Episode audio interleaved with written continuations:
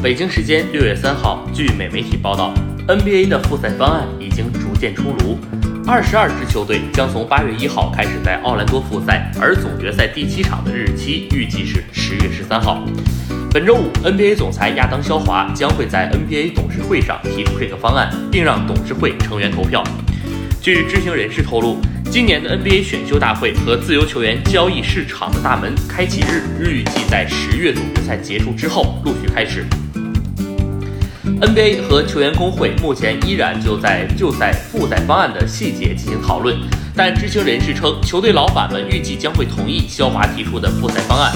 目前呼声最高的复赛方案包括二十二支球队参加，赛制包括了常规赛、资格赛以及季后赛。